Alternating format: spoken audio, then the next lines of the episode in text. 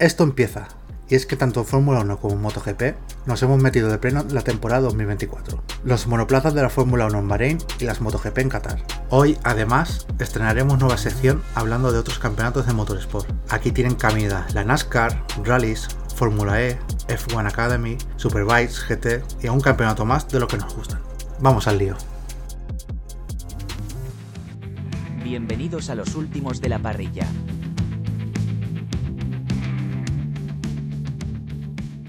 Hoy, formato de programa reducido y parrilla reducida. De hecho, Patri y yo copamos la última fila de la parrilla. Hola, Patri. Hola, muy buenas. No, no nos han dejado solos. Nos han dejado solos. eh, tenían, tanto Santi como Dani tienen otras obligaciones.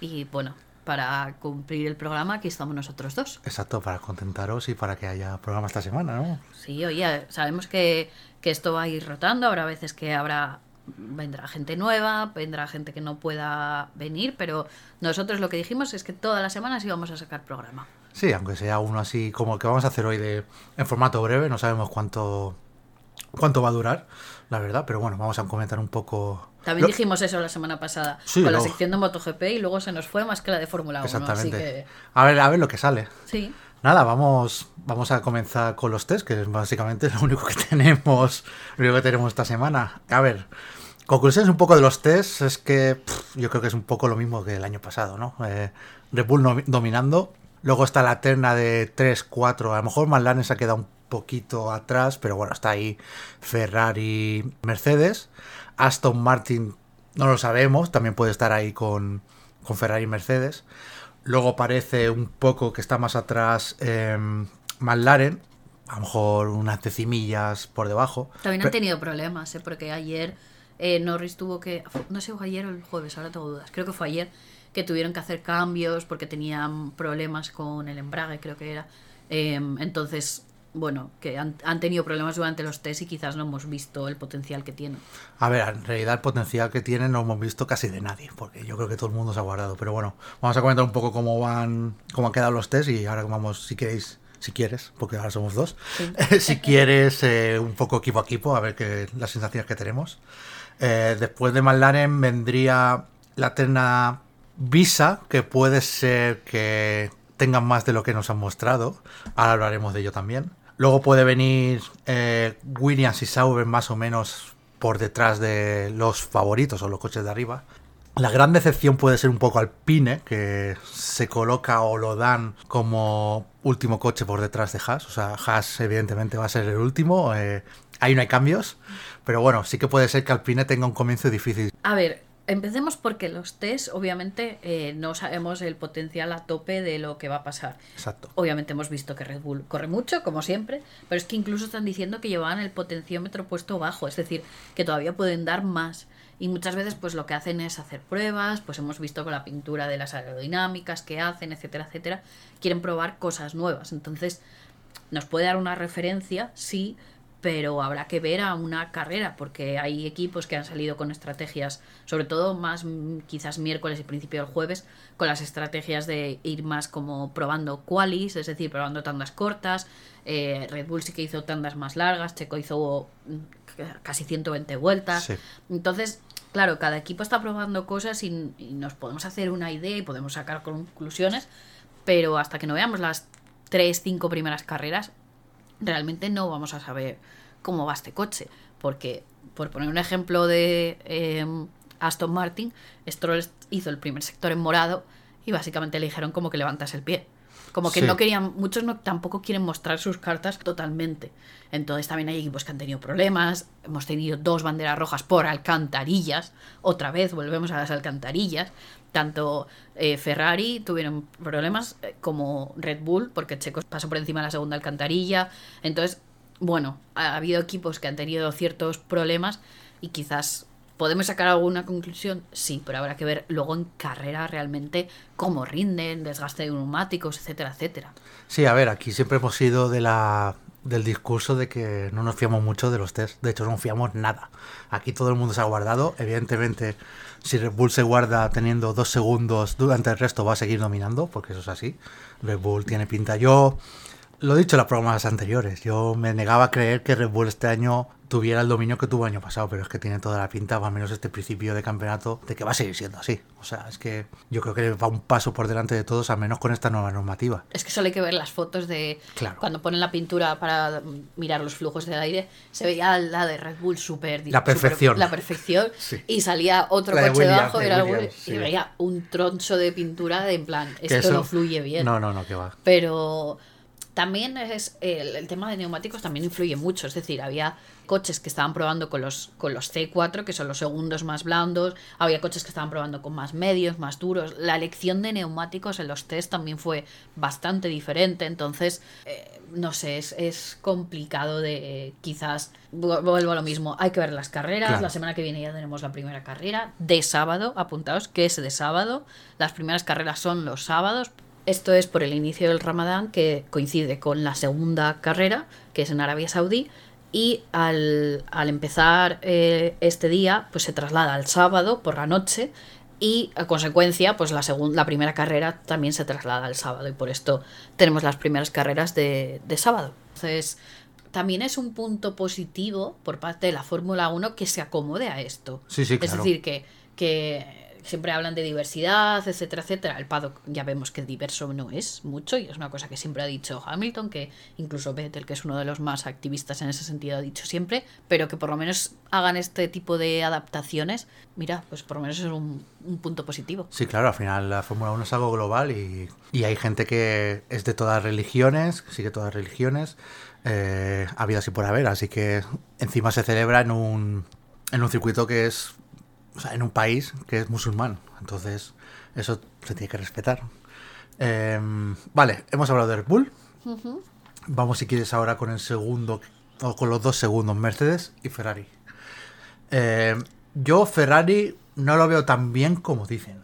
Yo diría que no sé si va a ser tema fiabilidad, va a ser tema ritmo carrera, va a ser clasificación, pero yo creo que sí- así como otros sí que se han guardado, yo creo que Ferrari no se ha guardado tanto y va a estar ahí sufriendo más que otros. Eh, ¿tú ¿Cómo lo ves los Ferraris? Bueno, fueron los primeros que pasaron por encima de la alcantarilla, Pero Leclerc. bueno, eso al final es mala suerte. También fueron los que se Sí, llevaron pero- en Las Vegas. Sí, pero que, al- que también eso te, te resta porque al final Sí. te cargas el fondo plano del coche y es una de probablemente las piezas más complicadas de la parte del coche más complicada de, De arreglar. Entonces creo que Leclerc no ha tenido suficiente quizás tiempo.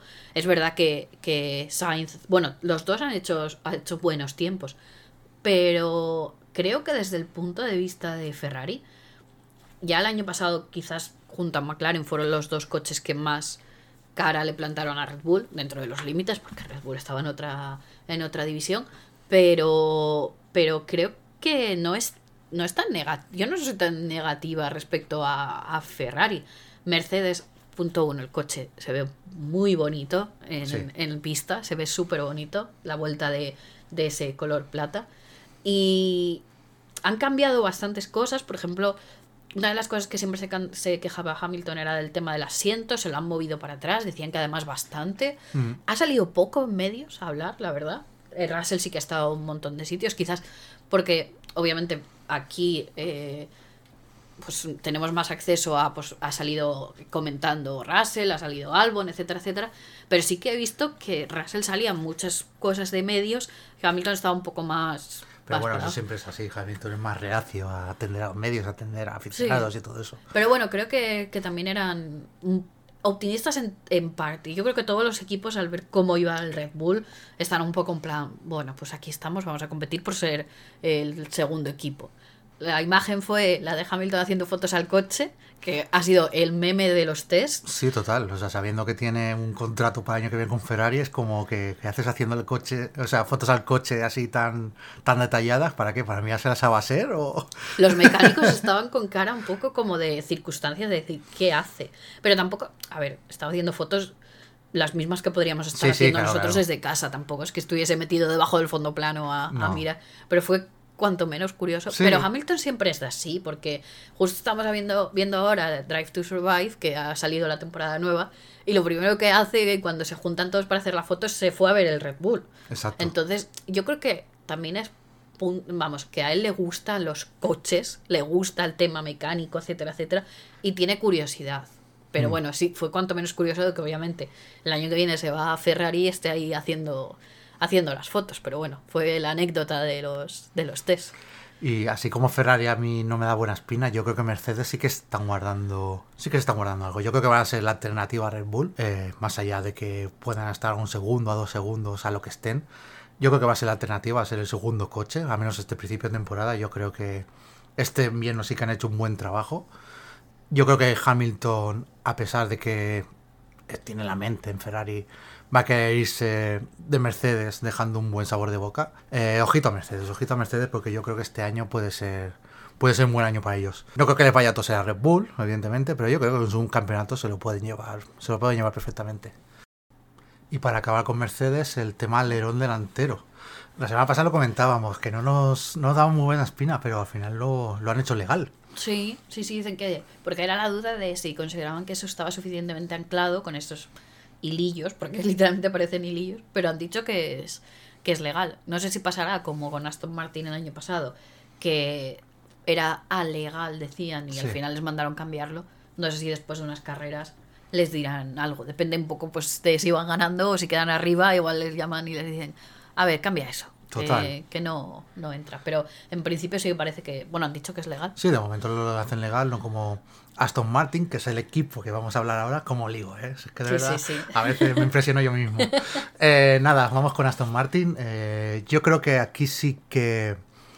Sí que se dejan cosas. Espera. Yo creo que aquí, sí que. Aquí sí que se están guardando cosas. Yo creo que Aston Martin lo. digo, para hacer un poco de cuña, tenemos el, estuvimos en la presentación de Aston Martin, como decíamos la semana pasada, que para hacer un poco de cuña, La promoción. la promoción, exacto. Estuvimos en la presentación de Aston Martin, tenéis el capítulo especial, que es el más escuchado de lo que llevamos de temporada. de nuestra temporada- corta, nuestra corta nuestra historia. corta historia. La verdad es que vale la pena, es un programa especial de, eh, explicando un poco los entresijos de, de la presentación que estuvimos de Aston Martin. Escúchalo si no habéis escuchado, eh, los recomendamos. No os vamos a hacer spoiler. Exacto. Os vamos a poner los dientes largos, eso sí. Eh, nada, que les decíamos que los veíamos muy. que han trabajado bastante. Que han trabajado bastante durante este verano. Los veíamos como muy confiados. Muy... Invierno, no verano. Verano, perdón. Bueno, Durante verano en otras partes del mundo. Exacto, verano en. Depende agen- de dónde estéis. Exacto. Igual es vuestro verano. Depende de dónde estéis. Eso, que lo veíamos muy confiados. Eh, no trabajado. confiados. Eran optimistas con cautela. Optimistas. Con cautela. No quieren tampoco venirse arriba, porque Hmm. obviamente sabes, sabes que Red Bull está en otra división, pero sí que es eso, optimistas con cautela. Pero sí que es, es- yo creo que se están guardando cosas. En redes sociales se vio que Sí. tenían las fotos que salían cuando estaban saliendo a hacer los test en Silverstone, tenían borrada la parte de atrás, así como con un filtro de estos que te lo pone eh, borroso para que no se vea. Eh, a Stroll le pidieron que levantase el pie. Primer sector en morado y de repente en amarillo, un poco todo raro. Sí que creo que, Sí, que ahí luego hay también, algo. luego también declaraciones de que si no están confiados en estar ahí arriba. No sé, yo creo que están un poco guardándose cosas. Igual somos nosotros también que lo queremos, queremos ser positivos y Evidentemente. queremos creer que viene la 33 por fin después de un año dando otra- la a ver, yo de la 33 lo veo difícil porque si Red Bull va a ir también como va a ir, yo creo que va a ganar todas las carreras. Pero nunca se sabe. Puede Nunca ser que, que haya un accidente, que llueva, que. que lo que Alcantarillazo. Exacto, nunca se sabe. Bueno, venimos de dos alcantarillazos en los test. o Sí, sea, total. mm, nunca se sabe. Ya no solo eso de alcantarillazo, que el Red Bull, por lo que sea, pete. Alguna vez tiene que. Verstappen tiene que alguna vez tener algún fallo mecánico. O sea, Bueno, que Pérez se lo lleve por delante también. bueno, a ver, tampoco. no- yo No. lo decía así porque no quiero un accidente. Si puede ser. Me refiero. Ya de ponerse de, de decir que no gane un Red Bull, prefiero que sea por un fallo mecánico que por un accidente, que no queremos desear nada a, a nadie. Pero por lo que sea, bueno, oye, porque no. Pues que tengan que les rompa una vez el motor o cualquier cosa. Le ha pasado a todos los coches, menos a Red Bull. También yo creo que es un punto positivo a favor de Verstappen de cómo cuida el coche. Sí. Que no haya tenido, aparte de, obviamente, Red Bull lo ha hecho muy bien, también que él cuida bien el coche para que no haya tenido estos problemas. Sí, bueno, más allá de nuestros deseos con Aston Martin, Sí.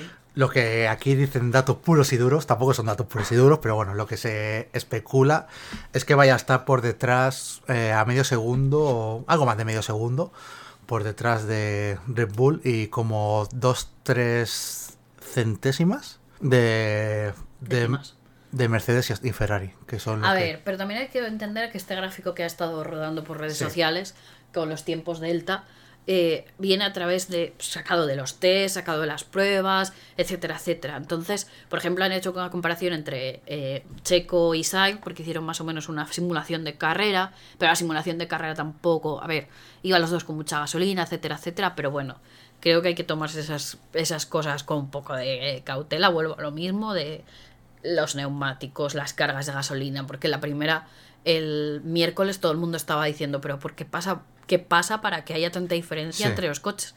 Y al final, pues, eso, hay cargas de gasolina, hay un montón de cosas, entonces, bueno, veremos. Yo creo que no, las diferencias, puede que sí en términos de, por ejemplo, que el Haas vaya a ser el último, pues probablemente, muy Probablemente, probablemente sí. sea, pero creo que igual no hay esos, esos equipos medios, por decirlo de alguna manera, medios, por debajo del de Red Bull que está en otra división. Sí.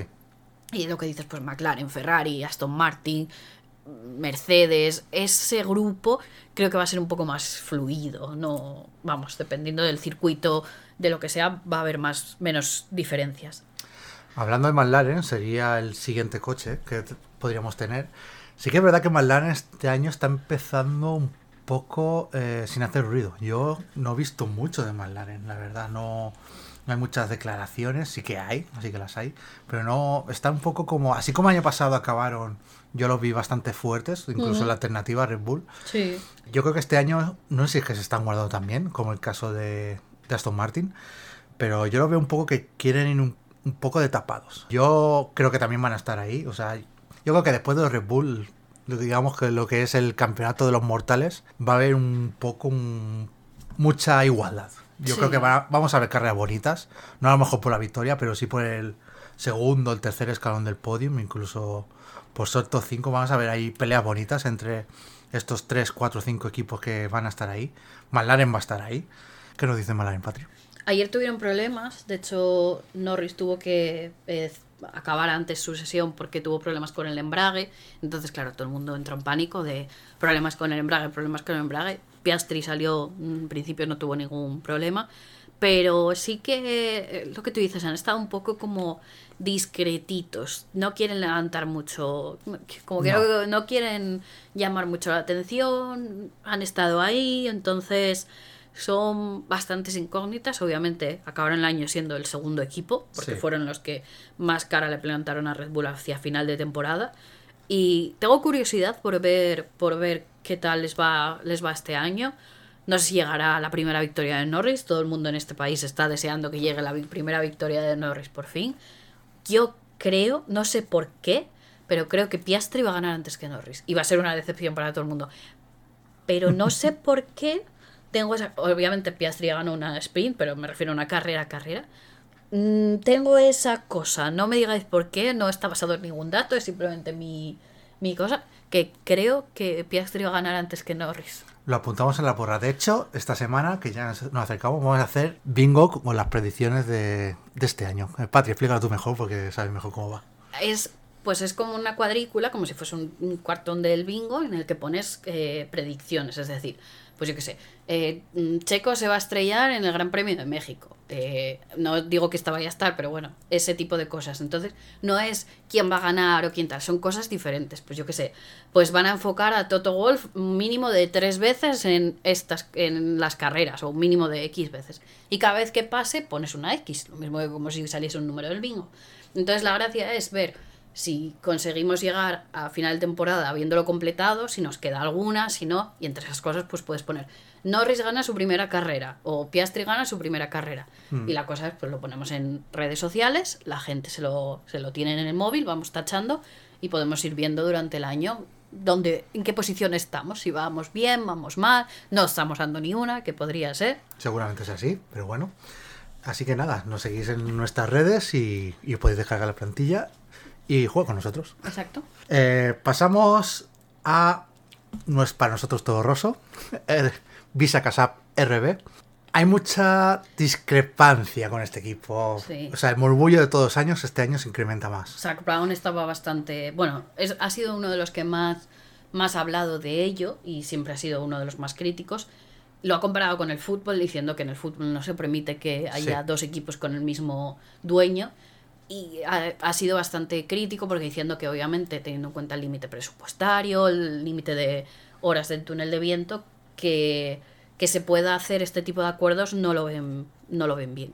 Pero una cosa que hay que tener en cuenta es que, aunque sean el mismo propietario, la fórmula en la que hacen este, esta compra de piezas es la misma que hace Haas con Ferrari. Haas, por lo que sea, no les va bien, pero tiene un acuerdo con Ferrari en el que le puede comprar ciertas piezas, porque eh, puedes tener ese tipo Mm. de, de acuerdos.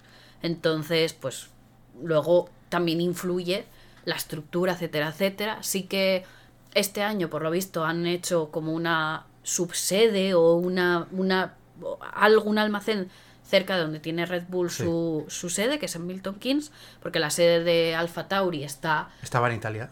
Sí, pero tienen Estaba una- medio en Italia, medio aquí. No me Creo que está cerca era. de Bracknell, que es donde Sí. está también eh, Mercedes, Mercedes. Y, y McLaren.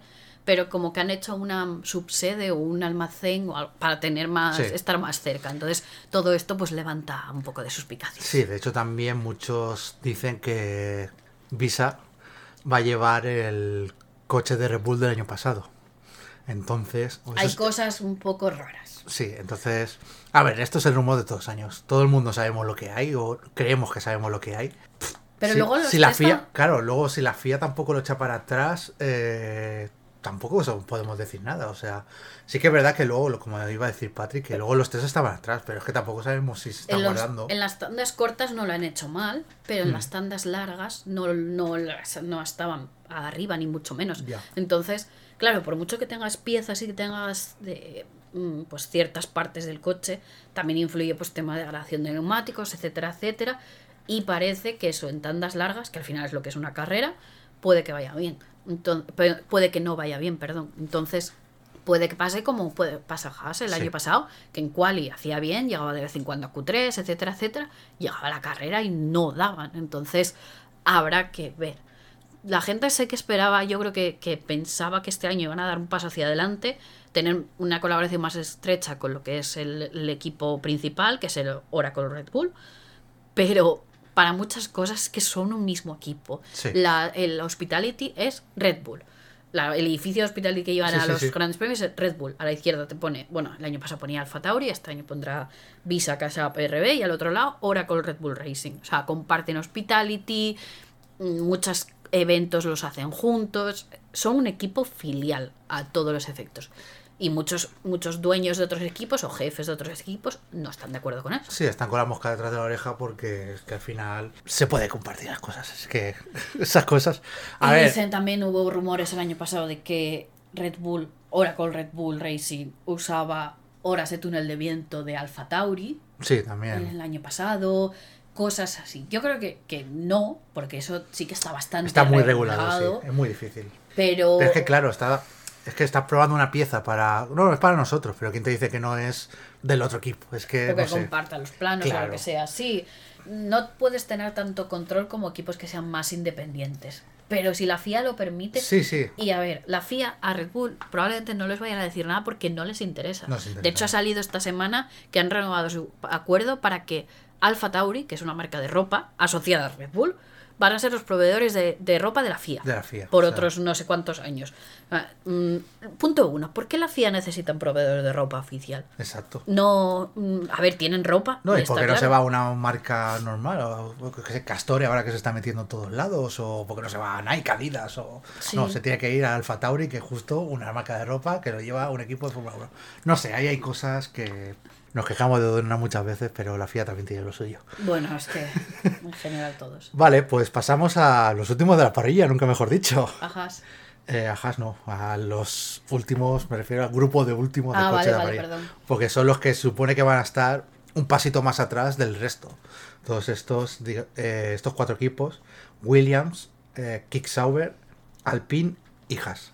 Sobre todo quiero destacar el tema Alpine, porque parece que los problemas eh, siguen en, en la casa francesa y no lo dan muy bien, al menos desde el principio de temporada. De hecho, Gasly ha salido en unas declaraciones diciendo que, que van a sufrir bastante este año, sobre todo ahora, al principio de temporada, como acabo de decir. Eh, Alpine, Patri.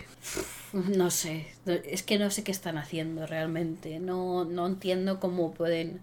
A ver, que obviamente el año pasado tampoco fue su mejor temporada, pero han dado un paso hacia atrás que no tiene, no, no tiene sentido. Todos los equipos han dado un paso hacia adelante menos ellos. Entonces, creo que seriamente Alpine se tiene que replantear qué están haciendo. El caso es que hicieron un movimiento estratégico bueno, que fue aquel de meter inversores, sobre todo inversores famosos, que estaba, que si Anthony Joshua... eh, Travis Kelsey, Travis Patrick Kelce. Mahomes. Sí, estaba el actor este. el- Ryan Reynolds. Ryan Reynolds, no sé, hicieron. Yo eso me pareció de puta madre. O sea, yo creo que fue un movimiento espectacular. De hecho, de cara a promocionarse eh, en Estados Unidos. Han sacado algo ahora con Anthony y Joshua. Me ha llegado un email ayer o antes de ayer de algo de colaboración entre los dos. o sea Claro, es que la, la base la tiene. Luego también hicieron una colección con la marca de ropa Palas, que fue un monmazo. de ese- o sea, costaba. La marca Palas no es barata, precisamente. Se agotó todo enseguida. No sé, hace cosas fuera de pista, hacen cosas que, que sí, que tienen su sentido, que para hacer crecer la marca y tal. Pero es que luego la pista, no sé, llevan unos años que van sin rumbo. Parece que este año van a dar, si cabe, un paso atrás. Los dan, de hecho, por, como último coche de la parrilla, evidentemente por detrás de Haas, que Haas ahora Penúltimo entonces. Penúltimo entonces. Veremos ahora si con la nueva cúpula que están montando puede evolucionar el coche o simplemente a lo mejor están dejando este año como año de transición, no van a evolucionar el coche para lo- ahora con la nueva normativa del año que viene, eh, digamos empezar de cero. Pero es que Alpine es lo de, es lo de estos últimos años que, que va sin rumbo. eh, este año no parece que vaya a ir mejor. eh, veremos cómo acaba. Yo creo que Gasly, si este año no va bien, no. Vamos, Gasly no va a seguir. Porque creo que es un piloto que, que merece más que un coche penúltimo en la parrilla.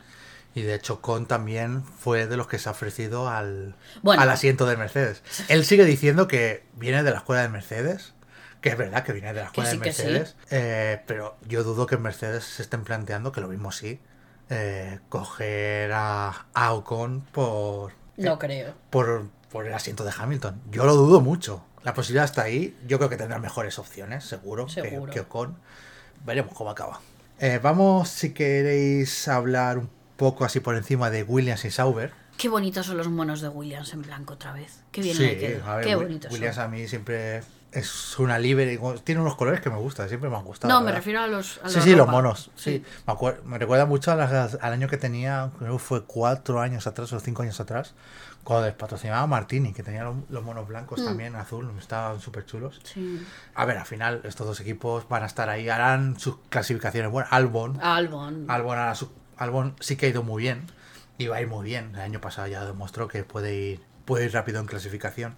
Luego en carrera, evidentemente, Williams va a dar para lo que da. Alguna carrera hará buena, pero de normal se quedará fuera de los puntos. Que Sauber más o menos lo mismo, estará hará a lo mejor alguna Q2, algún piloto, alguna vez botas, se meterá en Q1, por ejemplo, ayer Zou hizo el tercer mejor tiempo Q3, no Q1. perdón, se me ha ido. Eh, Zhou ayer, por ejemplo, hizo el tercer mejor tiempo del- de la sesión. Eh, sí, a ver, son coches que van a estar ahí atrás casi siempre. Llegará algún gran premio que, que pueden dar sorpresa, sobre todo en clasificación, luego ritmo de carrera y en estrategias habrá que verlo si pueden aguantar. Pero bueno, así estos equipos van a ser lo que están siendo estos últimos años. Yo sigo pensando que el, el reemplazo para Hamilton en Mercedes tiene que ser Alex Albon.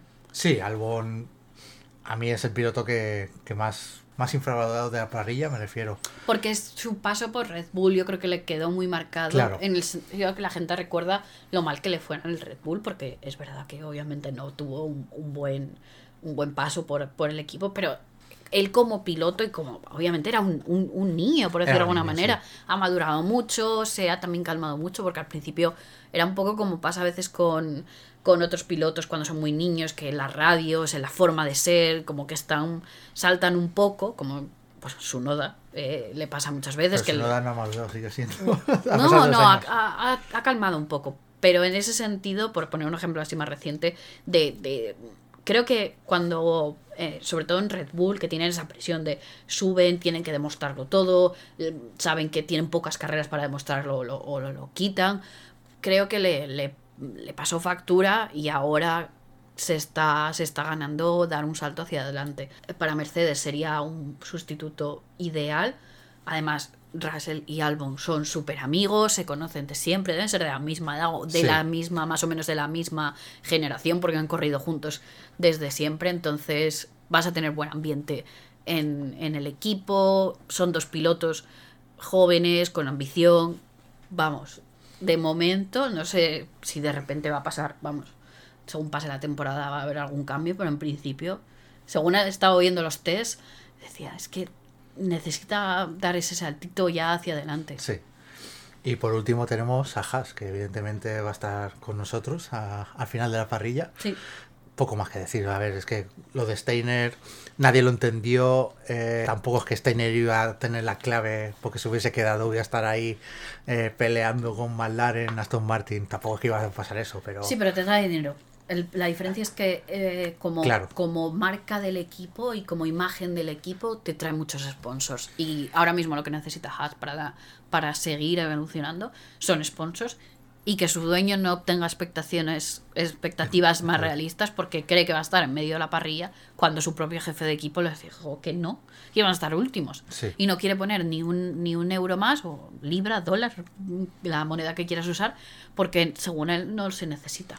Sí, a ver, yo creo que Haas eh, a lo mejor están también esperando el cambio de normativa, a ver si sonase la campana por lo que fuera y pudiese, pudiese haber otro caso Brown, que es muy diferente a la situación de lo que era anterior a Brown a lo que es ahora Haas, porque ya se veía cierta evolución en la Honda, en el Honda, antes del equipo de Honda. Y el equipo que tienes. Claro, es que el no equipo que sé si en tienes. Haas tienen gente Exacto. para hacer eso. Entonces, yo no sé si en el futuro, esto ya es aventurarse mucho, después de que Andretti le dijesen que no, que no vaya a comprar a Andretti la plaza de Haas. Que Haas lo que le venda no es el equipo, sino el nombre. Porque Andretti no va a querer comprar el equipo, porque Claro. Andretti ya tiene la infraestructura, ya tiene todo. Pero que no vaya, y son equipos además estadounidenses los dos, No, no que no le compren el No sitio. me extrañaría nada que Andretti, Andretti se pusiera por, por Haas. O sea, que tiene todo sentido del mundo. Sobre todo si su dueño dice que no quiere invertir más. Claro. Entonces, No, a ver, yo creo que Jim Haas está esperando a la oferta adecuada. Es un poco como Peter Linero de Valencia. Solo que, bueno, incluso los dos comparten de que lo quieren sobrevender por encima del valor que tiene pero mismo. si Lim no quiere vender. No, sí que quiere venderlo. A que pide. Bueno, eso es otro tema. Pide lo que, lo que nadie ofrece. Yo creo que Jim Haas, no tanto como, como Lin, pero yo creo que valora al equipo en más de lo que. de su valor real. Veremos a ver, veremos a ver cómo acaba todo esto, pero sí, a ver, yo creo que Haas es un poco. Están ahí. Antes, por ejemplo, sí, antes tenían a. Tenían a Steiner que hacía sus gracietas, eh, le daba visibilidad. Ahora es que miras y es que no ves nada de Haas, nada. O sea, estuve buscando ayer un poco pa- preparando el programa a ver si había algo. Es que no había nada. Y tema de todo esto de merchandising, etcétera, etcétera, no, Tampoco. no hay nada. De hecho, estábamos viendo los cochecitos estos de las réplicas que son 1.18 para, para poner, para decorar en casa y veías pues McLaren, Ferrari, Mercedes. No veíamos Aston Martin, pero nos llamó la atención que no había, había Williams, pero no había ni Haas, ni, bueno, Sauber ahora ya, ya no, pero es, es tampoco es una, un equipo que se venda. No sé hasta qué punto. Y, por ejemplo, lo que volvemos a lo que dijo Santi en su día y fue cuando se presentó. Tienes en MotoGP el equivalente con Trackhouse. Es un equipo estadounidense, muy estadounidense Sí. y orgullosos de ser estadounidenses y te lo ponen ahí. ¿Por qué Haas no, ahora que tienes tres carreras en Estados Unidos, ¿por qué no aprovechas eso para venderte como el equipo estadounidense de la Claro. Fórmula 1? Tienes, es que es poner una livery con la bandera, las barras y estrellas, que no puede gustarles más a los estadounidenses. Me refiero, son son súper patrióticos. Les pones, aunque sea un lateralillo, con la bandera Sí, y te- forras. Si te haces una línea de camisetas con la bandera de Estados Unidos y la vendes como churros. Pero si es que luego el si es que está todo merchan- inventado. Sí, si ves las de otros equipos, el merchandising de Las Vegas, de Miami, de las carreras en Estados Unidos, y casi siempre son las que más se venden. Sí. Entonces, no sé, ahí te están perdiendo la oportunidad de hacer dinero, Están perdiendo dinero, sí.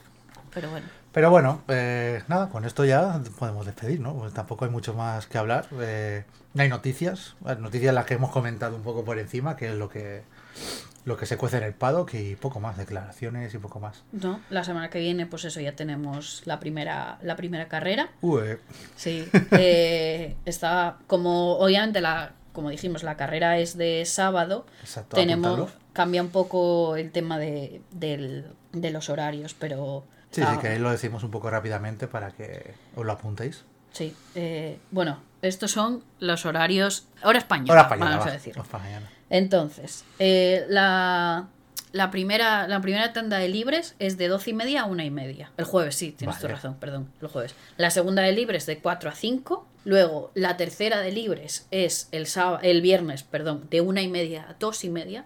Vale. La quali de 5 a 6 el viernes. Mm, Y la carrera es a las 4 del sábado. Vale. Entonces, a mí personalmente, el horario de la quali me mata un poco. A mí me matan todo menos el del sábado, porque Sí. yo como trabajo no puedo ver nada, pero bueno. Yo también trabajo. Imagino ya, pero tú trabajas de casa, te lo puedes poner ahí al lado, pam, pam, pam, en fin, yo no. Ya, Yo no tengo posibilidad alguna de ponerme nada. sí.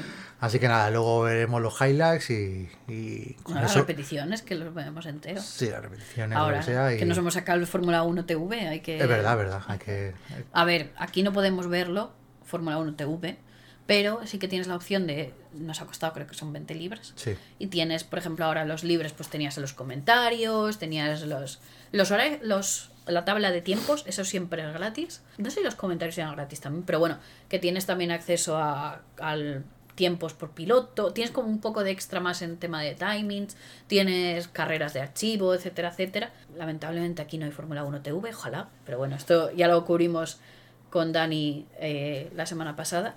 Pero nada, como ya, ya viene, ya, ya llega. Ya estamos ahí, ya.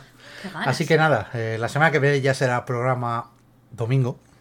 O A el ver, sábado por la tarde o el domingo, sí. a ver, de normal, eh, la idea de hacer esto a partir de ahora que es- son las carreras va a ser después de las carreras, evidentemente. Así que habrá algunos días que lo podamos hacer domingo por la tarde, incluso algunos días hacer los lunes, Sí. porque serán carreras en a lo mejor Estados Unidos que será tarde o noche.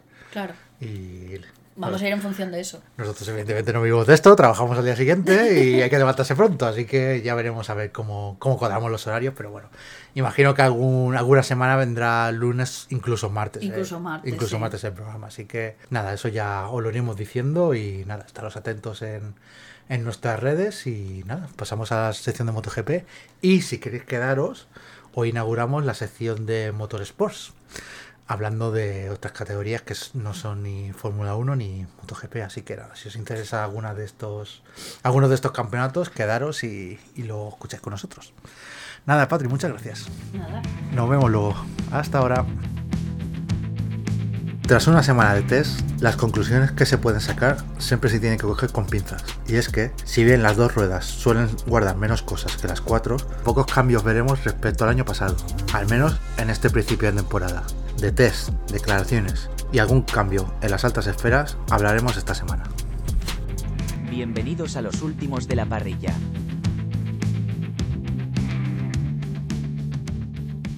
Pues muy buenas, estamos aquí en la sección de MotoGP esta semana. Semana de test, estamos aquí con Patri. Hola, muy buenas. Test y poco más. Bueno, hay aquí un cambio en las altas esferas de onda, que ahora lo comentaremos. Pero bueno, vamos a adentrarnos en los test, así de principio. Así como en Fórmula 1 está todo bastante claro de lo que va a ser. Yo tengo mis dudas de que este año en MotoGP Ducati sea tan dominante como fue el año pasado. Espero no equivocarme, porque yo lo que veo es que las Aprilia, incluso KTM, eh, están un poco cortando distancias. Patri, conclusiones de los test y ahora nos adentramos equipo a equipo. Bueno, eh, obviamente pues Ducati ha vuelto a, dominar, pero lo que te dices, las Aprilia han estado cerca, KTM ha dado un paso hacia adelante, incluso Márquez ha estado ahí arriba con, con la Aresini. Ha habido como polos muy opuestos, es decir, tenemos toda esta parte que ha sido positivo, han dado un paso hacia adelante, pero sin embargo tenemos Yamaha que no van, la- esa moto no va. Honda, que parece que tampoco, por muchas mejoras que venían, Ni está ni se le espera. la mejor Honda ha sido la LCR eh, de La, la más bonita de la parrilla. la más bonita de la parrilla para Alberto, pero no sé, lo de siempre. Lo que tú dices, eh, que mm, en MotoGP quizás se guarden menos cosas y eso que hemos visto varios cambios de motos, las Ducati han ido, por ejemplo, en una parte de los test estaban probando literalmente la moto del año pasado y la de esta como para comparar cosas, pero sí que parece que siguen estando un escalón, un escalón por encima. Habrá que ver también Jorge Martín, que también ha hecho buenos test. Raúl Fernández, la verdad que ha hecho, ha sido una, una sorpresa positiva. El primer día no tuvo tan buenos resultados porque obviamente venía al pobre haber estado parado con y probablemente estuviese todavía con dolor porque al final pero el segundo día ha estado también ahí en, en la cabeza mira, es un punto positivo para Trackhouse que entre tú y Santi lo dabais poco menos que juntitos nosotros abajo al final de la parrilla y, y oye. A ver, la conclusión es también que se puede sacar es que Peco va a ser el, el hombre a batir, eso eh, no hay duda. Pero bueno, yo creo que hay alternativas, no ya solo de las propias Ducatis, que evidentemente Ducati va a ser eh, la mejor moto de este año, o al menos este principio de año, ya luego habrá que ver tema evoluciones, tema tema durante el año, luego ritmo de carrera también. Eh, son unos test, tampoco podemos sacar conclusiones exactas, todo es cogido con pinzas. Pero bueno, sí que es verdad que hay gente que ha sorprendido, como por ejemplo el amigo de Santi, Fabio DJ Antonio. Lo ha hecho muy bien estos tests, ha sido un poco la sorpresa. Eh, así como el año pasado ya terminó bastante bien, sí que es verdad que empezó el año muy mal, estuvo en la cuerda floja de seguir o no en la competición. Pero sí que es verdad que con el VR46 eh, ha hecho unos test por delante incluso de Beseki. Beseki que el año pasado empezaba siendo líder en los primeros puestos, luego se vino abajo, pero bueno, sí que es verdad que es un hombre que siempre ha ido bien con la Ducati desde su primer año, pero Antonio parece que está un escalón por encima de él. Y ha encontrado como su punto de, pues lo que decíamos, al final del año pasado, cuando se supo que había perdido su, su sitio, empezó a correr en modo me da igual todo, pues si son mis últimas carreras, a disfrutarla. Ha encontrado como quizás ese punto mental que necesitaba y de ahí pues obviamente ha estado eh, escalando poquito a poco. Se ha adaptado muy bien a la, a la moto y a ver, habrá que ver en la temporada cómo, cómo funciona, porque es lo mismo que hablamos en la parte de Fórmula 1, que habrá que ver el tema de degradación de ruedas, el tema de Em, adaptación a ciertas condiciones meteorológicas y eso que el primer día en Qatar hacía muchísimo viento, muchísimo viento. Entonces, eh, quizás los resultados del primer día no son tan concluyentes como los del segundo, en ese sentido que hacía muchísimo viento, que en, la mayoría de los circuitos no se van a encontrar. Pero bueno, también es bueno que hayan tenido opción de probar en diferentes tiempos y no muchas veces que van a estos sitios a probar que hace muchísimo calor o de repente lluvia torrencial, que por lo menos tengan cosas diferentes en cuanto a condiciones meteorológicas.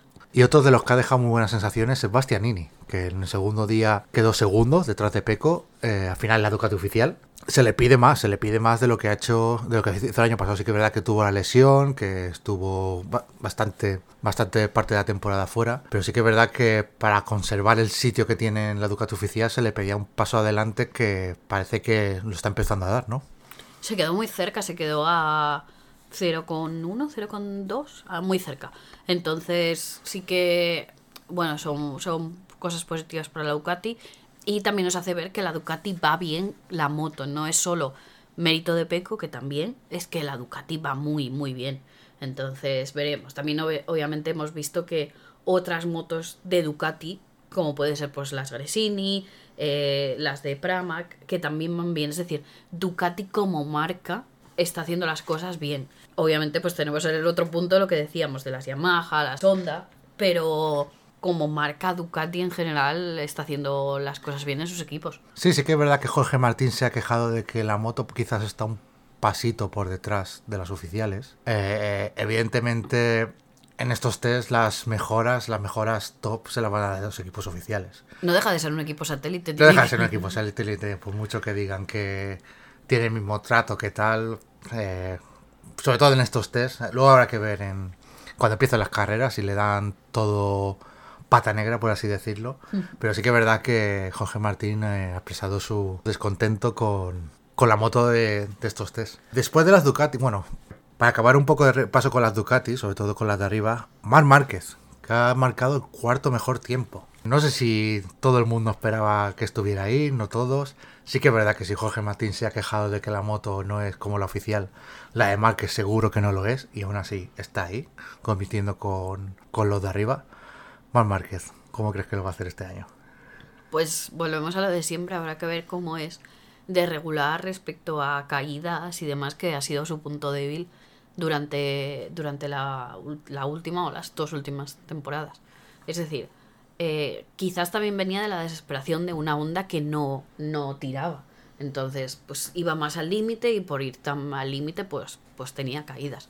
Y habrá que ver. Pero sí que se le nota a él mucho más relajado, más tranquilo, más, incluso más, más contento en general. Entonces, bueno, eh, es un, un punto positivo y cuantos, cuantos más contendientes hayan ahí arriba y más variación vayamos a tener, mejor. No queremos ver a Peco ganando todas las carreras. Claro. No, de hecho, a Mar Márquez sí que le daban oficialmente con la moto de 2023. Sí que es verdad que será una moto de 2023 con mejoras, como a lo mejor con alguna pieza de 2024, pero oficialmente tenía moto del año pasado y ha estado ahí haciendo cuarto. Eh, un poco repasado Ducati, sobre todo los de arriba. Vamos con la sorpresa de los tests y con la alternativa que se supone que va a haber este año a la Ducati. Aprilia. Aprilia que prácticamente todos sus pilotos top 10. Espargaró que hizo el tercer mejor tiempo. Raúl Fernández quinto. Viñales sexto. Eh, Aprilia, la gran sorpresa. Luego Miguel Oliveira sí que se quedó el 12, pero bueno, eh, nada mal. Estábamos acostumbrados a ver a RNF en lo que el año pasado, este año House, en los últimos puestos siempre, salvo, algún, salvo alguna carrera excepcional. Eh, sí que es verdad que solían estar bastante abajo y mira, en los test ha sorprendido, parece que la Aprilia va bien. Patri, ¿ves la Aprilia como alternativa a la Ducati? Habrá que, habrá que ver, pero en principio sí, parece que, que la moto va bien, tanto en el equipo oficial como en, en Trackhouse. Y bueno, eh, no, no sé, eh, con Aprilia y los test siempre voy con, con un poco de cautela porque los test siempre hacen unos tiempos espectaculares y luego llegan las carreras y siempre tienen algún problema. Yo no sé cómo se arreglan. Pero bueno, ojalá, ojalá tengan una buena, una buena moto. Además, no sé, es como una moto bonita. Y es un equipo que, no sé, quizás es porque tenemos más como por gracias al canal de YouTube de Alex Espargaro puedes ver un poco más cómo, cómo es el equipo por dentro, pero se ve un equipo como muy, muy unido, muy, no sé, como que hay muy buen ambiente. La verdad que como que te hace querer cosas buenas para ellos, que eso es otra cosa que, que también se agradece, que gracias al canal de, de YouTube de Aleix se está dando como se está enseñando un poco más de lo que es fuera de las carreras, porque se hizo aquel como réplica del Drive to Survive de MotoGP que hizo Amazon y hmm. fue bastante... Sí, un poco me. La verdad que no... No, a ver, no estuvo mal, lo recomendamos que lo veáis, si queréis ver algo... Pero bueno, sí que es verdad que el canal de, de Alex está bastante bien. Mira que yo, Alex, era un, un piloto que a mí ni funifa, la verdad. No te caía muy bien. A ver, no, que no, tampoco es que era un, hay un hater que, pero bueno, tampoco ni funifa, la verdad. Hmm. Y la verdad es que desde que lo sigo ahí un poco en el canal, me cae mejor, la verdad. No hace cosas chulas en el canal y se le ve, a ver, que al final, como todo el mundo es humano y no es tan no sé, ególatra como parece, como da a entender en sus redes sociales. Yo creo que, que al final es un chico normal, que hace sus cosas normales y... También tiene una familia, entonces yo creo que al tener niños y, demás, como que tu perspectiva de la vida es diferente, me refiero. Pese al lío que tuvo con Morbidelli, de hecho el lío que tuvo con Morbidelli fue a raíz de que hizo un comentario sobre sus hijos, entonces eh, creo que, el, que le ha cambiado un poco también y a raíz del accidente del hermano el año pasado, creo que también va frenó un poco de cuando gente cercana a ti tiene un accidente así tan fuerte que el hermano es que el golpe que tuvo fue brutal, también quizás como que tu perspectiva cambia. Me refiero cuando ves a alguien cercano que, que pues tiene un accidente grave, fallece, etcétera, etcétera, como que también te hace reflexionar un poco a ti sobre, sobre tu vida. Pero bueno, volviendo a, tema de ver un poco los equipos por dentro, la verdad que se agradece y espero que más pilotos se animen a hacer esto porque eh, volvemos a la comparación con Fórmula 1, pero en Fórmula 1 tenemos muchos más pilotos que lo hacen. De, tanto, pues, por ejemplo, Carlos Sainz tiene, tiene canal, Logan Sargent ahora se ha hecho un canal, etcétera, etcétera. Aquí está Aleix. Márquez también tiene uno, pero no lo actualiza tanto y no es tanto como. Es un poco más como lo que pasa en Semana de Carreras, pero no. Quizás no hace más. Más de ver su vida. También, obviamente, pues su vida es diferente. Hizo su documental explicando pues todo el proceso de. Se ha mudado a Madrid, de la, cuando tuvo la operación, etcétera, etcétera. Pero se agradece ese un poco ver más allá de lo que son los fines de semana de, carreras. Y pues si tiene que ser a través de los canales de los pilotos, pues que así sea. Volvemos otra vez al problema de Dorna muchas veces. Mm, por ejemplo, han subido un resumen de los, del día 2 de, de los test. Y es varias imágenes con sonido puro, que oye, para que le guste, perfecto, pero es que ni siquiera te ponen al final la tabla de tiempos, que si estás haciendo un resumen, por lo menos al final pone una tabla de tiempos, que no quieres poner eh, comentarios porque hay gente que, que le gusta solo escuchar el sonido de las motos y ver lo que pasa, pero pon unos rotulitos o pon al final un, una clasificación, no sé. Incluso por el nombre de los pilotos, porque muchos con nuevos colores eh, ni sabemos quiénes eran. A ver, nosotros sí, pero habrá gente que es más más casual que no sabrán ni qué pilotos son, que se han metido ahí a ver qué eso y simplemente ven a pilotos tomar curvas y ya está. Y a veces, por ejemplo, Peco cuando salió con la con una de las motos que obviamente tiene todo el frontal todavía negro, que son las motos estas de test, si no estás de verlo no sabes quizás que es Peco, entonces ayuda a coger esa esa esa agenda. Pero es que pensé que era MotoGP, pero es Dorna en general, porque esta mañana que queríamos ver el resumen de la carrera de Superbikes, no, está. Eh, la hemos conseguido ver a través de Eurosport, porque para verlo tienes que pagar el Videopass, para ver un resumen de la carrera. Exacto. Mm, me estás diciendo que no puedes poner en YouTube un resumen de un minuto, dos minutos de la carrera, para que la gente se enganche. La gente hoy en día lo que quiere ver es contenido rápido. Si empiezas a ver dos o tres eh, carreras por highlights, igual te animas y dices, venga, pues voy a, ver una, una carrera. Pero esto lo hace muy bien, por ejemplo, Estados Unidos con el tema de la NASCAR y, bueno, la Fórmula 1 lo hace, lo hace muy bien. También, pues Liberty Media es un grupo estadounidense. Pero, no sé. Sé que, pues hemos visto, por ejemplo, en LinkedIn se ha visto que Dorn está contratando gente nueva, más videógrafos. No sé si esta es como el paso que quieren dar ahora, pero necesitan dar un paso hacia adelante. Las aplicaciones de móvil, la aplicación de móvil de MotoGP para el iPad es la aplicación de móvil extendida, literalmente. Es que es fea, pero fea dolor. Sin embargo, la de, la de Superbikes sí que está bien. Mm. Es, es, bueno, estructurada está, está bien. Pero esta cosa de querer pagar por todo del, de MotoGP la verdad que no me gusta. No me gusta por, porque lo comparo con la Fórmula 1, lo comparo con la NASCAR y, no, es, no, no es lo mismo. Tienes un acceso a, por ejemplo, la Fórmula 1 en los test tenías acceso a los timings en directo, tenías acceso a más cosas y en MotoGP no podías ni ver los tiempos, tenías comentarios en texto como mucho. Entonces, chico, mmm, acerca las cosas a la gente. Que mm, yo estoy trabajando, no puedo estar tener los test puestos porque no puedo estar viendo un vídeo, pero si por lo menos puedo tener los tiempos para ir de vez en cuando echando un ojo e ir mirando las cosas, pues no sé, mm, no tener que pagar 70 libras, o creo que eran, o 70 euros mm, por, por simplemente ver los timings, me parece demasiado. Sí, evidentemente lo que decimos, lo que hemos dicho más de una vez. Eh, necesita una autorización en ese aspecto. No sabemos si va a venir, no sabemos si es que los rumores que hay sobre una posible menta de Dorna simplemente sudan del tema, porque a lo mejor es algo así.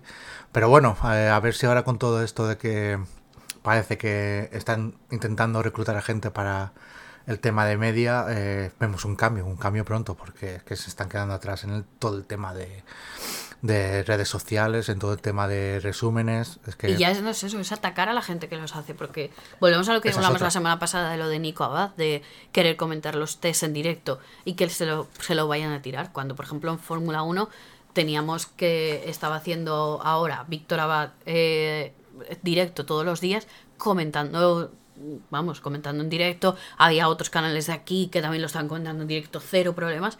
De MotoGP eso es muy difícil de ver. Entonces tampoco captas nuevos, nuevos seguidores de esa forma. Exacto, y cualquier cosa que subes con contenido de ellos te la echan atrás y te ponen una denuncia y es strike, así que nada. Eh, veremos cómo acaba este tema. Seguimos con los tests. Eh, la tercera en discordia, KTM. Yo creo que aquí KTM lo que se está haciendo es guardarse algo. No sé por qué. Sí que es verdad que Han Está- probado muchas cosas. han probado muchas cosas. Están a menos de un segundo, que tampoco están. Está, de hecho, eh, Brad Binder, que es la mejor KTM, está a 0.6. Jan Miller está un pasito por detrás, 0.7.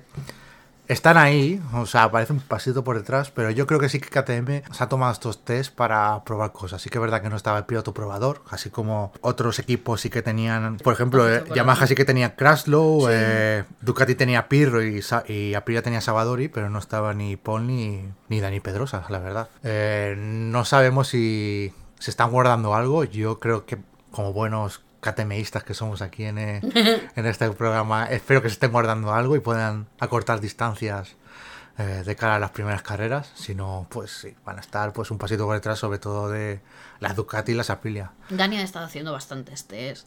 eh, estuvo en Jerez varias veces, hizo varias tandas. O sea, están probando cosas y veremos a ver qué es lo que están realmente, vamos, lo que están haciendo.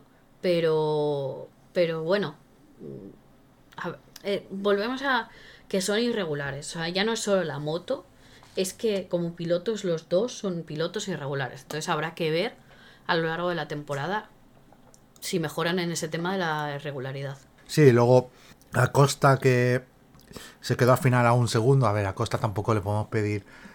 Todos le tenemos fe, porque Acosta todos pensamos que va a ser el elegido, El- por así decirlo. Pero sí que es verdad que a Acosta no se le puede pedir más ahora al principio eh, nada. O sea, que haga kilómetros, que coja experiencia. Se va a caer, porque se va a caer. eh, va a cometer errores. Pero bueno, sí que es verdad que Después de los anteriores test, yo creo que también la gente le había puesto unas expectativas Claro. muy altas, pensando que iba a venir aquí y iba a estar peleando arriba con las Ducati. Cuando no, no es así, es lo que tú dices, necesita hacer kilómetros, necesita adaptarse a la moto, ir probando cosas, probando configuraciones y, bueno, habrá que ver en las, en las carreras. Que no tengo tan claro que se vaya a caer, no seas cigua. A ver, errores va a cometer, algún, alguna caída se va a tener. Otra cosa, todos esperemos que no pase nada, pero a ver, los errores, de los errores se aprende, es que al final esto es como todo.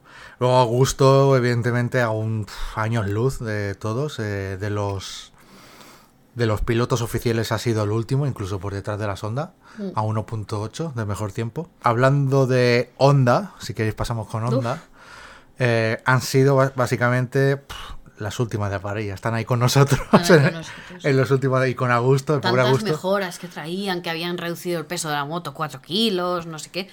Pues no sé, igual lo han hecho y por hacer eso se han cargado la moto porque mm, que tu primera moto además haya sido una satélite y no la oficial. A ver, sí que es verdad que Honda sí que traía la misma moto para todos, ahí sí que no se han guardado nada.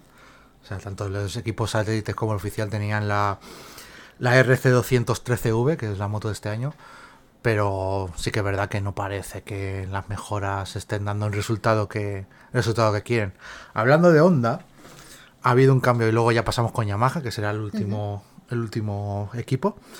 Eh, ha habido un cambio en la, alta cúpula de la- las altas esferas de, HRC. Tetsushiro Kuwata, que era el director, el director de HRC de motos, ha sido no destituido, lo han cambiado al apartado de coches. Eh, y es que los resultados evidentemente hablan por sí mismos. Eh, no sabemos si va a ser, va a estar ligado a los motores de Fórmula 1, va a ser Honda eh, Turismo, HRC Turismos, pero sí que es verdad que lo han desvinculado de la moto, que llevaba desde 2016 siendo el director general de Honda, lleva vinculado con Honda desde 2010, cuando empezó de ingeniero de desarrollo. Y sí, se va a los coches y lo sustituye Taichi Honda, que no tiene nada que ver, vale que es otro Honda, pero no es familiar, no es el señor Honda. Siendo señor Honda, no es el señor Honda. El señor Eh, Honda 2.0. Exacto. A ver, allí al final Honda es un apellido como Gómez López Muñiz en España. Es algo, es algo muy común. Bueno, Honda, como dirían allí. Honda. Bueno, pero a ver, está claro que tienen que hacer cambios, es- las cosas están yendo muy mal desde hace ya varios años y supongo que cuando te quedas sin ideas de, de dónde ir, pues cambias arriba, cambias, si la moto ya no la puedes cambiar, pues tendrás que cambiar los ingenieros, vamos, no los ingenieros, los jefes de los ingenieros, los jefes de equipo, lo que haya que cambiar, porque, bueno, ya son muchos años de sequía. Sí, parece que este Taichi Honda viene de, del departamento de off-road de Honda. No sé los resultados que han tenido en off-road, la verdad, lo desconozco. Pero bueno, cuando han hecho el cambio porque algo de fe le tendrán, si no, yo creo que no, no hubiesen hecho nada. Y nada, ese tercer cambio que han hecho en este invierno eh, en Honda, en las altas cúpulas de, de HRC, eh, han cambiado a responsable técnico dos veces durante todo el invierno. Madre mía. O sea, sí, están intentando, no sé si son palos de ciego, como aquel que dice, o son cambios a mejor, pero bueno, O igual el que llegó vio lo que había y dijo, yo de aquí no saco, no puedo sacar nada. sí, a ver, es que Honda desde luego no está en sus mejores años, eh, algo tienen que hacer, Mm. porque al final la marca es una de las más vendidas del mundo, se está viendo afectada también, sobre todo de cara al aficionado de motos, no al aficionado más casual que le da igual que, que tenga resultados buenos o malos, pero eso es como todo, es como Fórmula 1 igual. Eh, al final los resultados que tengas en las competiciones se, se te va a ver, se te va a ver, se va a ver reflejado en las ventas de, de tus productos, porque al final pues, Bueno, esto- habría es- que ver hasta qué punto afecta. Me yo refiero. creo que sí que afecta, ¿eh? Eh, por ejemplo, Honda. Eh, las Hondas son unas de las motos, o una de las, como tú dices, una de las marcas más vendidas y seguirá siendo una de las marcas más vendidas. Que puede ser que digas, uff, si van así las cosas en, en la competición, pero es que normalmente el departamento de competición, el departamento de retail o de venta al público son separados. Entonces sí que puedes tener dudas de decir, madre mía, estos componentes, pero no sé cuánto afecta realmente. Pero bueno, luego ventas. también en Superbike son otro desastre, ¿eh? Ya, O sea, ya, que tampoco es que vaya mucho mejor en Superbike, no es que sea que los prototipos se les da mal, es que parece que la competición en general, al menos competición en asfalto, se le da mal. Veremos a ver con estos cambios si se ve algo a corto, no a corto plazo, a medio o largo plazo. Pero evidentemente Honda necesitaba, necesitaba cambios, no sabemos si son estos, eh, eso ya el tiempo lo dirá. Y vamos con la última. La última. El último equipo que nos queda, Yamaha. Yamaha que en declaraciones de Rins creían que iban a estar más cerca. No sé yo hasta qué punto más cerca que querían estar. Están un poco decepcionados. Ellos se veían con opciones de estar ahí. Cuartararo lo mismo. Cuartararo también esperaba una, una moto mejor. Y más en este año que le toca renovar o buscarse otro equipo. Ya lo comentamos en el podcast la semana pasada. Que hay mucho rumor de que puede ser su último año en Yamaha. Hombre, después de este- todos estos test va a estar tocando todas las puertas. A ver, evidentemente es muy pronto para, para que empiecen los cambios, pero sí, evidentemente va a tener conversaciones con otros equipos y los equipos se lo van a rifar. Yamaha, ¿qué te parece? Es que vaya desastre, qué desastre, de verdad. A ver, sí que es verdad que están un segundo de en Ya, los pero es que una, una marca como Yamaha, después de todo lo que ha sido, no puede permitirse estar a un segundo. Que eh, ha pasado un poco como en Honda, que ha habido muchos cambios, etcétera, etcétera, pero tienen que exigirse más. Y, espero que durante la temporada tengan una evolución o que lo que hay- hemos visto los test han sido solo pruebas de diferentes setups y diferentes cosas, pero necesitan, necesitan dar un paso hacia adelante ya. Sí, sí que es verdad que Yamaha son los que los que sí que se les esperaba un pasito adelante más que Aprilia y más que a KTM. Estar con estas dos, ya no estar a la altura de Ducati, porque eso es más viniendo de cómo está el año pasado, incluso estos dos últimos años. dar un paso adelante y por lo menos asemejarse un poco a lo que está haciendo KTM y Aprilia, que no están ahí ganando todas las carreras, pero al menos están compitiendo. No tiene pinta que al menos en este principio de año Yamaha pueda estar ahí. Eh, veremos cómo van las evoluciones. Eh, no sé, los pilotos están descontentos. Rins eh, ya se está arrepintiendo de haber firmado con. Aunque viene de onda, yo creo que tampoco. Tampoco el cambio le habrá di- disgustado del todo viendo a, a sus vecinos de, de la otra marca japonesa. Pero bueno, veremos. ¿Algo más que decir? Bueno, tenemos Pramac que por fin va a presentar su moto. Sí, la última que queda, la única que queda, ¿no? Ya. La única que queda ya, que la va a presentar el miércoles Exacto, la presenta el miércoles en Bahrein. en Bahrein, donde están eh, los equipos de Fórmula 1 Sí. para su primera carrera, porque la Fórmula 1 empieza ya este fin de semana. Hemos especulado Bueno, que, claro, Has como- especulado tú. Bueno, he especulado yo, la verdad, esto es cosa mía. Que, a ver, sería sería un puntazo que no va a pasar, que trajera una livery con el logo de la F1 ahí súper gigante. A ver, sabemos que tenía, o sea, era un es que no sé si es patrocinio o colaboración con F1, no sé si reciben algo de dinero o simplemente es, es un acuerdo. Tienen en el colín de la moto, en la parte de atrás, el logo de la F1. De hecho, cuando están las cámaras estas onboard y delante está sí, se ve se ve bastante bien, o sea, se ve todo el rato F1 ahí el logo, el logo muy bien. Sería un puntazo que ya que lo van a van a hacer colaboración y presentarlo en no fin de semana, porque va a ser entre semana de Gran Premio de Fórmula 1, ser porque va a tener, yo que sé, una livery con con el logo de Fórmula 1 grande o lo que sea. A ver, esto son especulaciones. A ver, no yo creo que, que como coincide que estaban en Qatar y, y, bueno, Bahrein han- esté cerca. sí, pero quizás pues venga porque como la carrera de Fórmula 1 es el sábado, puede que los pilotos ya empiecen a estar ahí el miércoles, que aparezca algún piloto por allí o cualquier cosa, pero no sé hasta qué punto va a haber tanta colaboración con Fórmula 1. No sé, a ver, es algo que nunca se ha hecho. No, no, la verdad que es nuevo. algo especial, veremos. Estar atento es el miércoles, ¿sabes la hora? Eh, creo que era a las 5. Hora. No eh, sí, a las 5 hora de España. Pues sí, es el próximo miércoles a las 5 de la tarde. Estaros atentos porque yo creo que va a ser una buena presentación. Y nada, hasta aquí poco más. Eh, semana de test, eh, aparte de declaraciones, test, tiempos. Ya sabéis que aquí en este canal, en este canal no, en esta, ya sabéis que aquí en este programa no somos muy de test. Eh, creemos que sí que es verdad que en motos engañan menos, pero yo creo que todo el mundo se reserva cosas. Queremos ver Queremos aquí el, El chuchup. ¿qué es el chuchup, exacto. El suquet. Queremos aquí ya ver las carreras y a ver dónde está cada uno. Dos semanitas nos quedan. Así que sí, dos semanitas estamos ahí.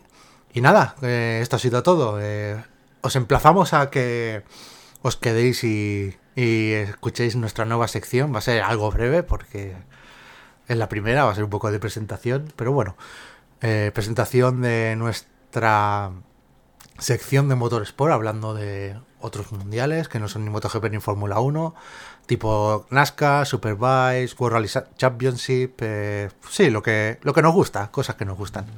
Así que nada, os emplazamos a que vengáis y muchas gracias por habernos escuchado.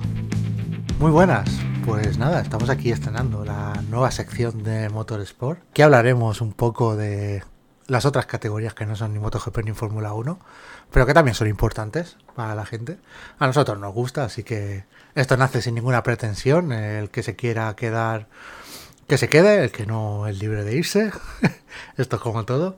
Aquí no obligamos a nadie a nada. Y nada, un poco será repasar pues otras categorías de- del mundo del motor, como puede ser rallies, NASCAR, F1 Academy, no sé, alguna más hay por ahí, Resistencia. Fórmula Patrick. 2, Fórmula 3. Que este año Fórmula 2, la verdad que hay Sí, este año- una parrilla del copón. Entonces, pues según vaya avanzando, dependiendo de las carreras, también de lo que podamos ver y lo que podamos llegar entre los cuatro que estamos. Porque no, aquí no vamos a hablar por hablar, no vamos a hablar sin saber. Entonces, sí, un, pues podemos decir en un momento unos resultados, pero no vamos a entrar en más si no hemos visto la carrera. Porque eso, pues no vamos Sí, a hablar tampoco, por hablar. tampoco nos vamos aquí a dar enterados cuando, cuando no vamos a tener ni puta idea de lo que... Bueno, es que nos da el tiempo para lo que nos da. Claro, exactamente. Nosotros tenemos el tiempo limitado, no nos da para todo. No. Así que nada, vamos un poco a repasar que este fin de semana ha sido el primer fin de semana de Superbikes, Sí. con las dos primeras carreras, el sábado y domingo. Un mundial de Superbikes que yo creo que va a estar bastante interesante este año. Mm, Eh, sí, sí. Ha habido nuevas incorpor- incorporaciones. Eh, como el caso de Giannone, mi piloto fetiche de hace, De hace muchos años. de hace muchos años, que le han levantado ya la sanción que tenía. La he levantado, ¿no? La, la, Bueno, la ha levantado no, o sea, la ha terminado la sanción. Que tenía por dopaje, no recuerdo ya cuánto tiempo es, pero creo que eran como tres o cuatro años. Eh, se ha hecho largo, pero bueno, ahí está y, ahí- y ha llegado con buen pie. De hecho, en la primera carrera llegó a hacer podium, un podium enteramente italiano, con Andrea Locatelli, el expiloto de Moto 2 y Moto 3 eh, del Mundial de MotoGP, quedando segundo con la Yamaha. Y primero, eh, Nicolo Bulega, Bulegas, que en su debut con la Ducati se pudo hacer con la victoria de esta primera carrera de la temporada de, Superbikes. Tropac, no voy a decir apellido, creo que sale, quedó quinto tras tener una sanción, eh, quedó quinto al final y el otro favorito que es Bautista, el actual campeón, campeón de la categoría, eh, se cayó, se cayó a mitad de la carrera y quedó en el puesto 15 tras tener opciones de acabar en el podio. En la segunda carrera, Alex Love eh, ganó la última vuelta tras pasar a Bautista. Una carrera bastante reñida. Fue casi toda la carrera en grupo eh, entre Alex Love, Bautista, Petrucci, que quedó tercero, y Janone, que quedó cuarto. Janone, no porque aquí seamos muy de Janone, pero tuvo opciones de victoria. Lo único que a mitad de la carrera eh, empezó a tener fallos seguramente de ruedas y se quedó atrás. De hecho, peligró incluso su cuarta plaza, pudiendo quedar quinto. Pero al final de la carrera se rehizo eh, y estuvo luchando con Petrucci hasta prácticamente la última recta, que llegaron muy juntos, Petrucci y él, por el tercer puesto. Pero al final se alzó, se alzó Petrucci. Esa carrera tuvo un retraso de una hora por un accidente de Jonathan Reid, que dejó aceite en la pista, un muy grave accidente. Dejó aceite en la pista y tuvieron que atrasar una hora la, la carrera. Tropa, tras quedar quinto, no pudo acabar esta carrera por problemas en su BMW. Y hasta aquí el fin de The Superbikes en Phillip Island. Pasamos a la NASCAR. La semana pasada fueron las 500 millas de Daytona, tradicionalmente la primera prueba de la temporada. Una primera prueba en la que ganó uno de los favoritos, William Byron. Segundo puesto fue para Alex Bauman y el tercero para Chris Bell. Otro de los favoritos, como Bubba Wallace, quedó quinto. Kyle Larson, el favoritísimo de este año, quedó en el puesto 11 y Danny Hamlin el 19. Bueno, y para los que os guste el Drive to Survive y todo este tipo de realities, Netflix ha sacado uno de NASCAR. Eh, que no, no recuerdo el nombre, pero bueno, si buscáis NASCAR en Netflix debería de saliros. Y está, es mucho más de la vida de los pilotos. O sea, Drive to Survive está centrado en cada uno de los equipos y explica como un poco lo que pasa dentro del paddock, pero de la vida de los pilotos no habla tanto. Esto se centra en un piloto, explica su vida, te enseña la familia, te enseña cómo llegó a pilotar en la NASCAR. La verdad que el formato es diferente, no sé si lo hace el mismo equipo o no, dentro de lo que es Netflix, pero es, es curioso para, por ejemplo, yo soy bastante nueva al mundo de, de NASCAR, Alberto me ha introducido al tema de NASCAR, lo, lo típico que lo ves por la tele, pero tampoco entiendes lo que pasa, porque como encima hay playoffs y hay categorías diferentes y todo eso, pues tiene su, su cosilla. Y bueno, está, está curioso. A mí es que todo este tipo de documentales me, me gustan bastante. Y hay mucho menos morbo que en el Drive to Survive. Me refiero, el Drive to Survive muchas veces te hacen cortes para ver qué es. A ver, además en la NASCAR no tienen problema en decirse las cosas a la cara y soltarse y, das- pegarse si hace, si hace falta. dos tíos, exacto. Eh, la verdad es que está muy bien. Además, si eres eh, novato en lo que es el tema NASCAR, te explican bastante bien lo que es el tema playoff y tal. De todas formas, hay 20.000 hilos en redes sociales o en, o en webs que te explican un poco cómo va. Yo, siguiéndolo de años, eh, sigo sin entender de todo algunas cosas, pero sí que es verdad que es un campeonato bastante interesante. De hecho, eh, os iba a decir que no es solo dar vueltas a un circo y ya está. Hay, sí, hay óvalos, pero luego hay circuitos normales, hay óvalos más pequeños.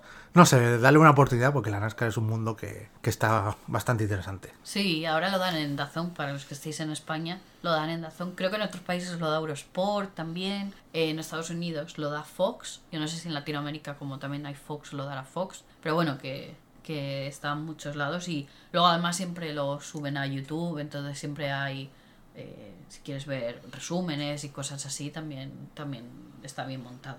Y bueno, dicho esto de la NASCAR, poco más que añadir, pasamos al Mundial de Rallys, al World Rally Championship, que llevamos hasta ahora dos pruebas disputadas, eh, Monte Carlo y Suecia. Primera, la primera prueba fue, como siempre, Monte Carlo, Este año sin demasiada nieve, sí que había algo de hielo por las mañanas y en las etapas de noche, pero no había demasiada, demasiada nieve este año. Prueba que ganó Thierry Neuville con el Hyundai, el equipo de Bull, que se alzó con la primera victoria. Eh, segundo quedó Seb, Sebastián Oyer, que hizo un muy, muy buen fin de semana. Se pudo, llegar eh, al segundo puesto. Y el tercero, Elfin Evans, el británico, que ha empezado muy bien este campeonato de rallies, este 2024 puesto que en Suecia, que es la segunda carrera, llegó a quedar segundo también. Está líder del campeonato ahora mismo. Tercero en Suecia fue Adrien Formox, el francés de Ford. Y en Suecia ganó alguien muy poco esperado. Eh, Esapeka Lapi, el finlandés que llevaba, yo creía que ya no ni corría ni nada, desde 2017 sin ganar, solo ha ganado eh, una vez en su vida y tuvo que llegar Suecia, la nieve, que aquí sí que uh, fue todo sobre nieve, para hacerse con su segundo fin de semana de rallies. Así que, eh, después de estas dos pruebas, así está el Mundial. Neville primero con 48 puntos, Elfin Evans segundo, 45, Formox tercero con 29 y Ogier cuarto con 24. En cuanto a equipos, solo hay tres equipos, o solo hay tres eh, fabricantes. Está Hyundai empatado con Toyota con 87 puntos. Y luego está Ford con 47 puntos, tercero. Y para acabar una noticia, porque están aún muchos campeonatos por empezar, hablaremos de alguno más, como Resistencia, Fórmula E, también los comentaremos. Para acabar esta sección de Motorsport de hoy, eh, tenemos una noticia de la F1 Academy. Y es que el equipo Radin Motorsport eh, tiene nuevo patrocinador. En este caso, patrocinadora. Patri, cuéntanos un poco cómo está el tema. Bueno, pues Charlotte Tilbury, que es una marca de maquillaje eh, bastante conocida, es poco cara, bastante cara, pero es una marca buena de maquillaje, ha decidido entrar en, la Fórmula One Academy y es la primera marca fundada por una mujer que entra en la F1 Academy, lo cual es una buena noticia. Es la primera marca además de belleza que entra en la F1 Academy y esto es algo que ha ido creciendo eh, progresivamente, el tema de marcas de eh, belleza entrando en el deporte femenino. eh, por ejemplo, el Arsenal femenino de fútbol ahora está patrocinado por Il Maquillage, que es otra marca de maquillaje. Y, y al final, en Fórmula 1 tiene mucho sentido que, que este tipo de marcas entren. Eh, ya es no solo la de F1 Academy, que obviamente es deporte femenino, pero eh, una gran parte de la audiencia de Fórmula 1 son mujeres y cada vez hay más mujeres que, que ven Fórmula 1, igual que deportes de, de motor, y tiene sentido que también haya ese tipo de, de patrocinios. Sí. Entonces, bueno, es, es un avance que una marca fundada por una mujer entre en la F1 Academy. La livery y el casco son muy feos, pero muy feos, porque patrocinan, bueno, como lo que quieren resaltar es un- creo que es como una serie de labiales o algo así, bueno, y la verdad que no, no, no me gusta nada. Van a patrocinar a Lola Lovin Foss, que tiene 18 años, y bueno, poco a poco se va cerrando un poco la plantilla también de F1 Academy. Campos le falta un piloto, una piloto por anunciar, creo que es la última que queda.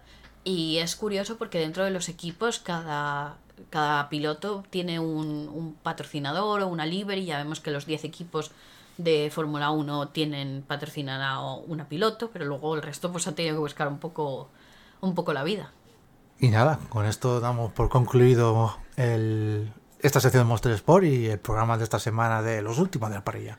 Muchas gracias, Patri, por haber estado. Nada, muchas gracias y nos escuchamos la semana que viene ya hablando de una carrera. Por fin. Exacto, ya hablamos de carreras, que de las importantes. Así que nada, eh, os empezamos la semana que viene. Hasta luego.